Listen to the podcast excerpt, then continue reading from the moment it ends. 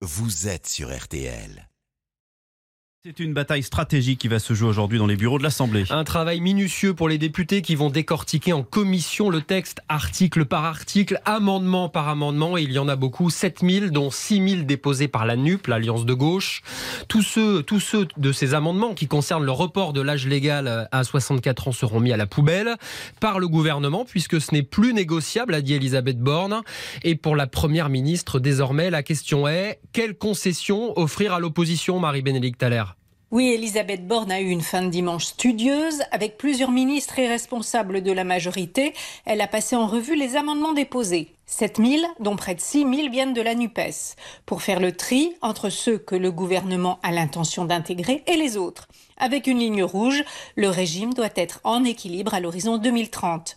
Au grand jury sur RTL, Clément Beaune a confirmé qu'il y aurait des ajustements sur la pénibilité, les seniors et les carrières des femmes, sujet auquel Elisabeth Borne accorde une attention toute particulière car il cristallise une partie du mécontentement et a fait basculer dans l'opposition à la réforme certaines catégories de population.